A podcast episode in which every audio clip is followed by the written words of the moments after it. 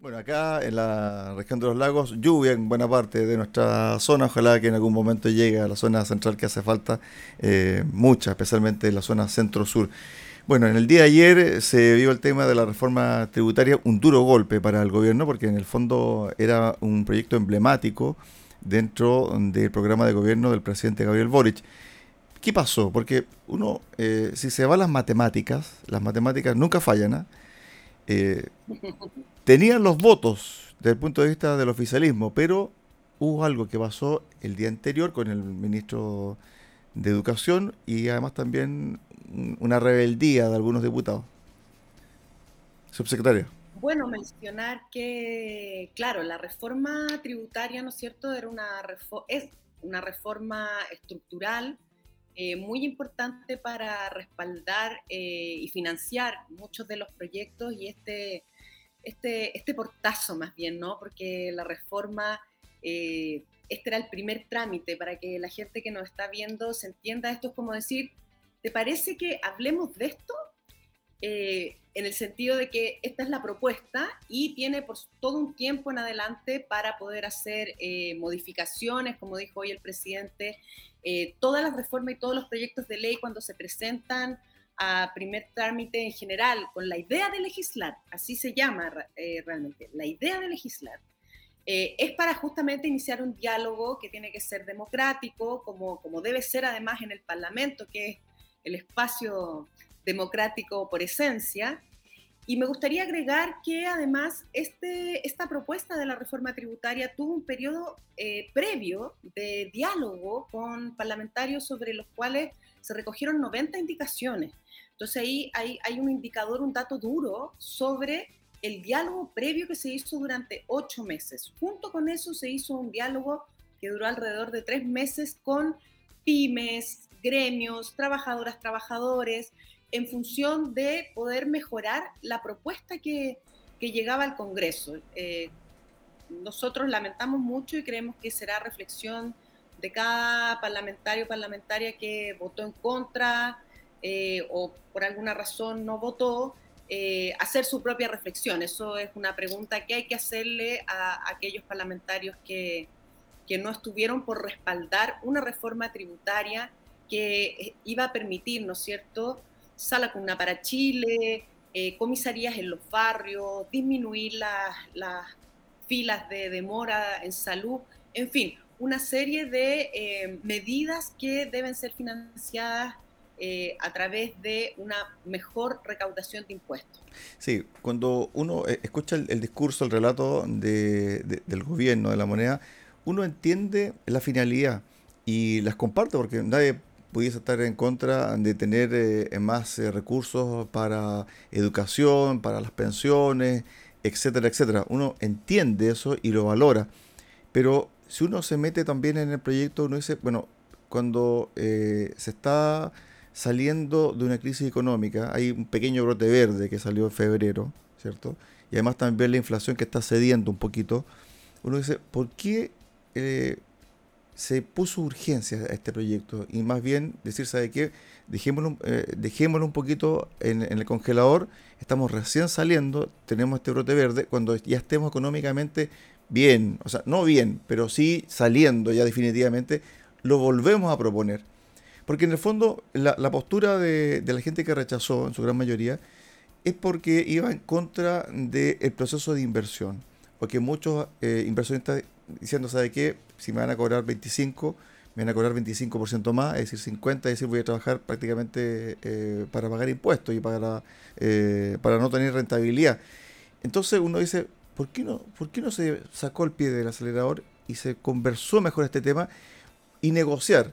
Porque ayer el ministro decía, bueno, van a tener un año para evadir, para hacer ilusión. Bueno, yo hubiese pensado, ¿sabe qué, ministro? Saque la evasión, saque la ilusión y, lo presenta como proyecto distinto. Y conversemos solamente el alza de impuestos. ¿Le faltó eso un poquito más eh, de diálogo o con los ocho meses que ya había conversaciones era suficiente? Es muy buena su pregunta y con ciertas afirmaciones que han estado circulando. Eh, que me gustaría decir de partida que, eh, no es cierto que esta reforma no contemplaba eh, un ritmo gradual, respecto de la carga impositiva y le voy a decir más. Dado que ahora esta reforma no se votó en la, en la idea de legislar, todas las garantías que tuvieron las pymes por efectos de la pandemia de rebaja de impuestos al 10%, hoy van a tener que de manera inmediata subir al 25% las pymes de carga de impuestos. A diferencia de que en esta reforma se contemplaba la gradualidad y solo iba a subir al 14% este año, luego el próximo al 20% el 2024 y luego recién en 2025 se volvía al 25% anterior a la pandemia.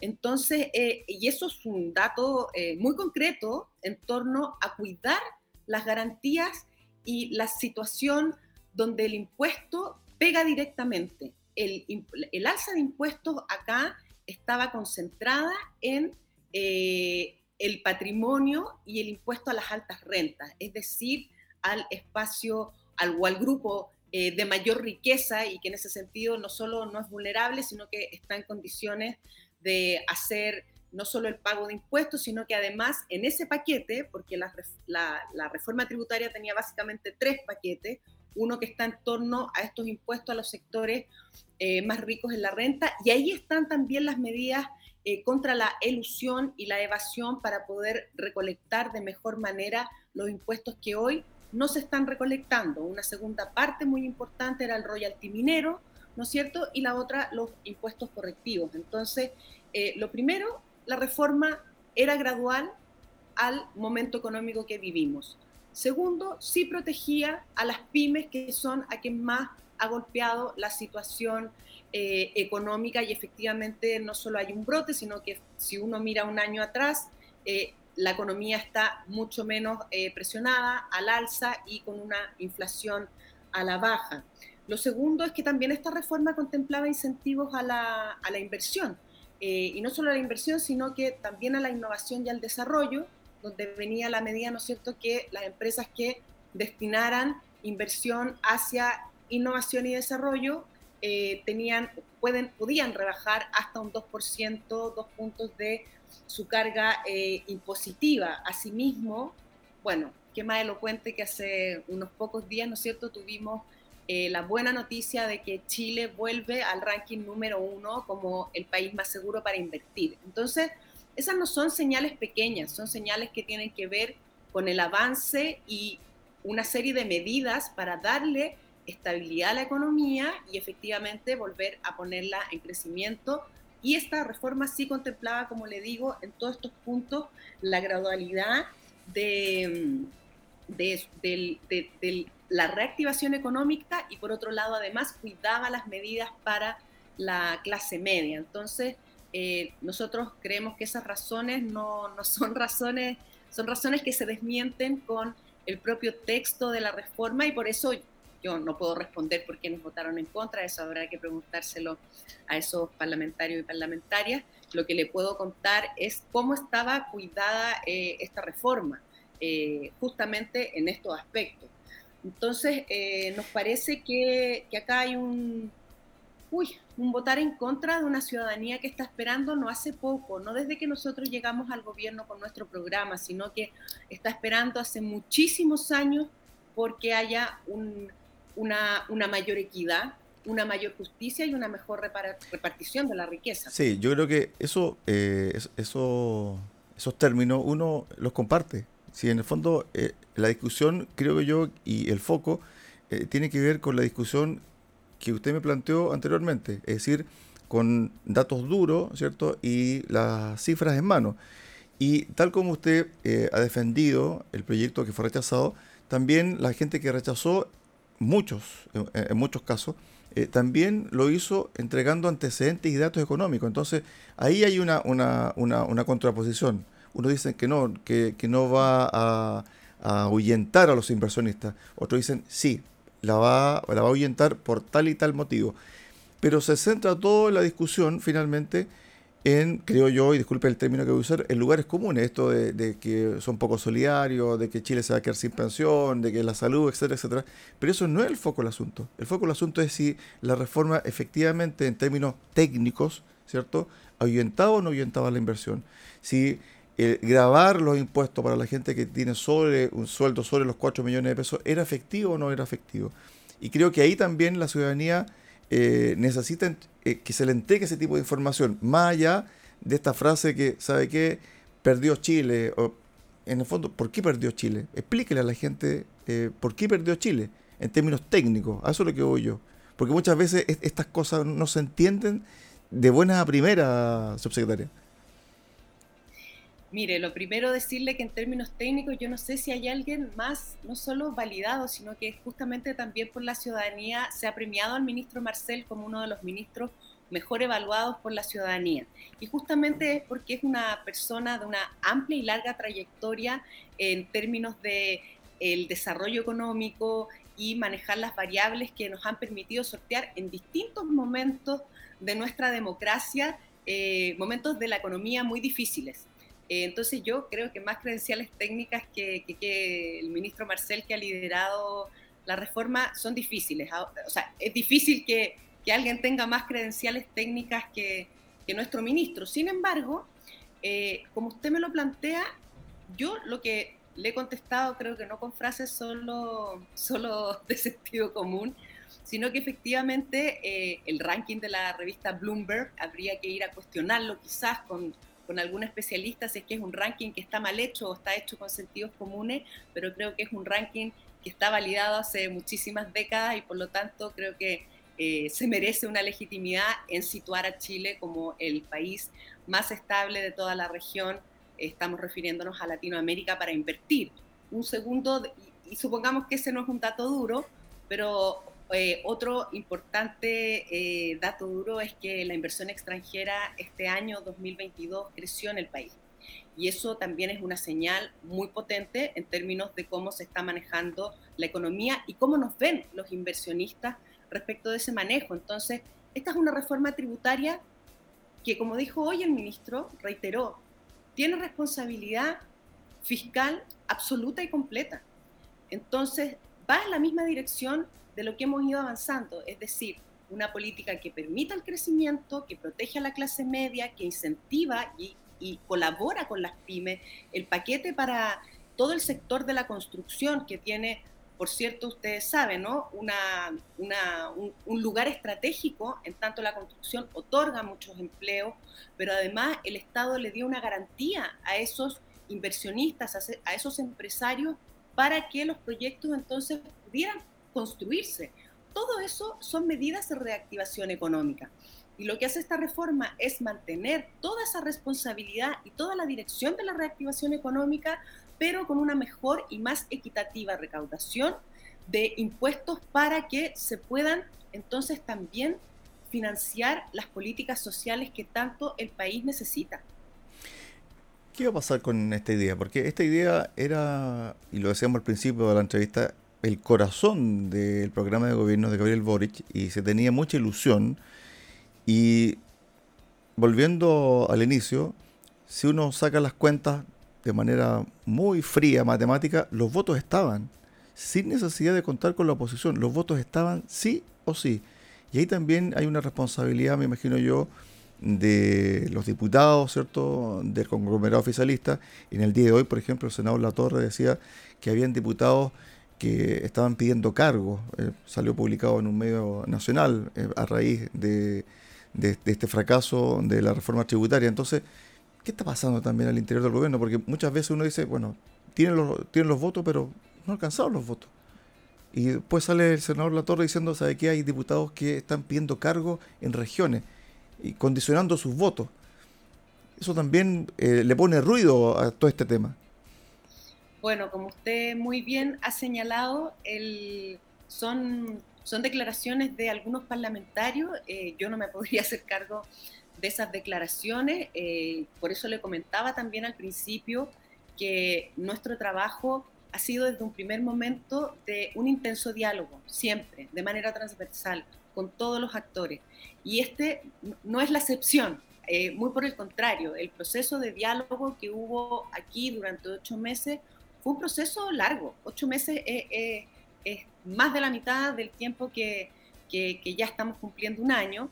Y además de ese tiempo, además hubo tres meses de trabajo, como le decía yo, con pymes, con empresarios, con trabajadoras, trabajadores, para mejorar la propuesta del proyecto que a su vez mejoraba esta, esta primera presentación, esta idea de legislar para que esto fuera además perfectible aún más por todas las fuerzas políticas y representantes de la ciudadanía que están en el Congreso. Por eso el Congreso es, la casa de la democracia y nosotros creemos profundamente en la democracia, es la que siempre vamos a fortalecer y va a ser siempre en la dirección en que vamos a trabajar. El presidente lo dijo, vamos a, a trabajar más intensamente aún en dialogar y en generar los acuerdos necesarios para que estas estos mandatos que nos ha hecho la ciudadanía para mejorar la vida de la gente efectivamente sean una realidad y lleguen a puerto.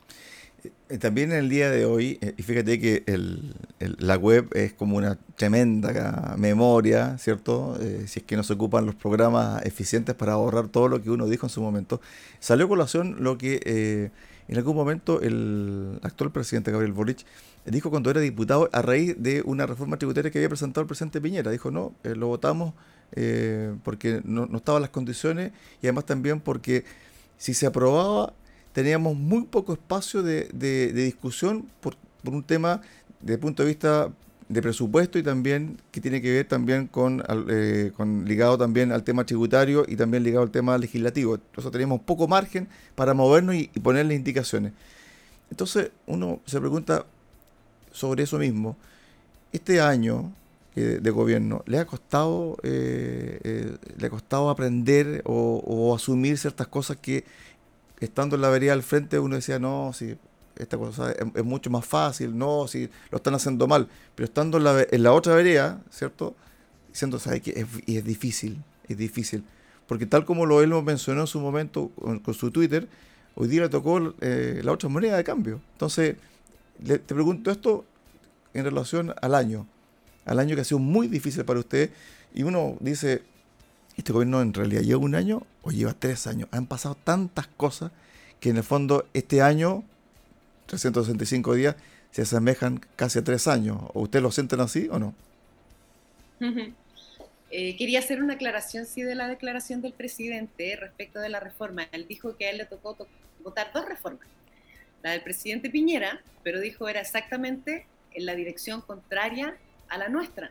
Rebajaba impuestos, hacía que el Estado recolectara menos y en ese sentido iba en la dirección contraria a la que nosotros hemos planteado, que es de generar mayor equidad y para eso el instrumento que tiene eh, la democracia es la recaudación de impuestos. Entonces, y ahí él dijo, por eso yo la voté en contra, porque iba en la dirección contraria a lo que nosotros creemos. Pero podría haber, pero, pero una salvedad, podría haberla votado a favor, y me tomo tus palabras, para que se pudiese mejorar en el, en el diálogo en sala. No, es que eso lo aclaro, porque eso lo dijo respecto del otro proyecto, que era el de Michelle Bachelet. Okay. Y ahí señaló que, y en cambio, en el proyecto presentado por la entonces presidenta Bachelet, efectivamente eh, había poco tiempo para las indicaciones, pero sin embargo, dijo, nunca nos perdimos de que, al menos sobre la idea de legislar, era importante hacerlo. Entonces, por eso hago la aclaración. Perfecto. después podemos buscar así la cuña exacta, pero, pero se refirió a ambas. Y aclaró eso, que una iba en una dirección y otra en otra, pero que sin embargo, en cualquier circunstancia, la idea de legislar es, siempre la primera puerta sobre una discusión que es importante dar en el Parlamento. Vamos al año. y ahora vamos al, año de gobierno. Eh, mire, yo eh, pienso que, que, en cualquier actividad que es primera vez que uno, que uno concurre, independientemente de que haya concurrido de otras maneras cuando uno cumple un rol por primera vez, por cierto que tiene desafíos y dificultades que cuesta imaginarlo en distintos niveles, independiente que uno esté preparado para aquello, efectivamente enfrentar cualquier espacio nuevo implica un aprendizaje y por cierto implica dificultades que a lo mejor no van a haber estado contempladas en el camino y nosotros como, como quienes somos gobierno por primera vez, en mi caso también soy, soy por primera vez, ejerzo un cargo de autoridad con la confianza del presidente, eh, hemos aprendido muchísimo, por cierto, y, creo que, creo yo, una de las características que admiro mucho del presidente Boric es esa capacidad de, de no solo aprender, sino que aprender, tomar y hacer equipo y desplegar esos aprendizajes y compartirlos. Y hemos estado como permanentemente este año, diría yo, creo que todos los gobiernos lo hacen, ¿no? Pero especialmente eh, en estar muy desafiados por, por distintas, distintas circunstancias. Eh, los incendios fueron un, momento de emergencia muy fuerte y exigidos y, y creo que se respondió como equipo, pudimos desplegar ayudas tempranas que, que, de hecho se destacaba, ¿no? que, que, antes en otras, en otras emergencias no habían habido estas ayudas tempranas, pudimos subir el estándar además de las ayudas tempranas con entregas de casa que tenían equipamiento, que tenían conectividad, alcantarillado, agua, luz, una serie de cosas que en otras emergencias anteriores no, no habían podido ocurrir así. Entonces, y así, bueno, hay muchos ejemplos, el, seguir con, con, con, algunas medidas de protección social, como eh, alargar el IFE laboral, ¿no es cierto?, las garantías a, las madres, a los pre y postnatal, toda una serie de situaciones que venían previas al, al 2022, asociadas algunas a la pandemia, asociadas otras a la crisis económica, por cierto, son son desafíos que, que, un programa de gobierno, ¿no es cierto?, es como una brújula con la cual uno avanza, pero, pero efectivamente siempre hay, bueno, y nosotros en Chile, ¿no es cierto?, somos un país muy acontecido por las cosas, los desastres naturales, el cambio climático, eh, como es la consecuencia del incendio, siempre nos somos un país que está desafiado a las contingencias, a las emergencias. Sí, sobre ese punto, sobre ese punto de los incendios forestales. Claro, uno eh, efectivamente el gobierno eh, reaccionó y uno dice, bueno, al principio eh, hubo una demora de 24 horas aproximadamente, eh, cuando los incendios estaban muy fuertes, y después se tomó el control. Pero ahí también creo yo que hay un, tema de que genera ruido también y, discusión, y si uno se va a redes sociales, y da para todo, pero también encuentra razón en algunos términos. Bueno, cambio climático, los vecinos dicen atentado, eh, otros dicen, eh, como el ministro también de, Vivienda dice que no sabe qué, los conejos se queman y, se van por el bosque. Entonces, uno dice, eh, eso no, es el fondo del asunto. El fondo del asunto es que se han quemado más de 500.000 hectáreas. en comparación con 31.000, 36.000 de, de la temporada pasada. Y uno dice, ¿por qué se llegó a esta cantidad enorme de hectáreas quemadas? Fue la vorágine fue porque el año fue demasiado seco, eh, fue porque la reacción que fue, eh, que, que, hubo control, eh, quizás lo, que estábamos preparados no, no, era lo suficiente para esta gran cantidad de focos que, que, se nos dieron, porque esa es la realidad, la realidad son más de 500.000 hectáreas consumidas. Y, y, en el fondo uno dice, bueno, el gobierno reaccionó, sí. imagínate si hubiesen reaccionado tarde o mal, o sea, más, más de 500.000, 600.000, un millón de hectáreas.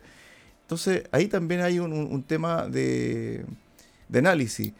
Y, creo yo que, que esto es parte también de, del año gobierno, que le han pasado muchas, muchas cosas. ¿sí? Eso, eso también hay que reconocerlo. O sea, nadie hubiese imaginado, por ejemplo, este incendio, nadie hubiese imaginado también eh, que el 4 de septiembre el rechazo hubiese ganado por un 62%. Uno, decía antes del 4 de septiembre, ¿sabe qué? No, la cosa está tan peleada que va a ser 50-50, 53, 47, una cosa así. Pero 62% nadie lo calculaba. Entonces, han sentido golpes muy duros, eh, subsecretaria. Bueno, eh, estamos acá para, para enfrentar y, poder conducir frente a las dificultades. Eh, siempre, siempre pensando en, la ciudadanía. Eh, para nosotros fue muy importante en las emergencias, como usted señala, y, y ahí tengo una diferencia, un matiz de opinión, porque el presidente anunció para este año un aumento del presupuesto de CONAF, justamente tomando en cuenta estos multifactores que están frente a este tipo de desastres, ¿no? Sabemos que desastres como estos, usted mencionaba, bueno, que, pasó, es multifactorial, por cierto, la sequía, los vientos, las altas temperaturas, las olas de calor, eh, el monocultivo, en fin, una serie de, factores que efectivamente, y, bueno, y por cierto, hay investigaciones abiertas en Fiscalía en torno a las denuncias y pruebas que hubo de focos eh, incendiarios, eh, que hay antecedentes de que hubo acción humana intencional. Ahora, eh, eso está siguiendo su curso en la justicia y tenemos que esperar los resultados de aquellas investigaciones y bueno, y ahí tendremos eh, cómo poder hacer ese análisis que usted muy bien dice, debemos hacer como país, sin duda. Y, imagínese qué, tremendo, digamos, si es que hubo acción humana intencional, porque también sabemos que en muchos incendios también hay acción humana que no es intencional, pero que mayoritariamente, como nos han enseñado los expertos permanentemente, eh, es que en la mayoría de los incendios hay efectivamente acción humana, una colilla de cigarro que no se apagó bien, un asado que no, se, que no tuvo, digamos, eh, precauciones y medidas de, de, cuidado. En fin, efectivamente es multifactorial, como usted dice, son, son muchísimas hectáreas. Nosotros no solo creemos que con este presupuesto que se, se aumentó a tiempo y en forma para CONAF, para efectivamente contar con lo que se activó en ese momento, con los convenios, con los aviones, esto no, fue una improvisación, esto se activó porque habían convenios firmados, porque habían presupuestos aprobados y eso permitió sortear la crisis como se hizo. Y otra cosa que nos pareció muy importante era además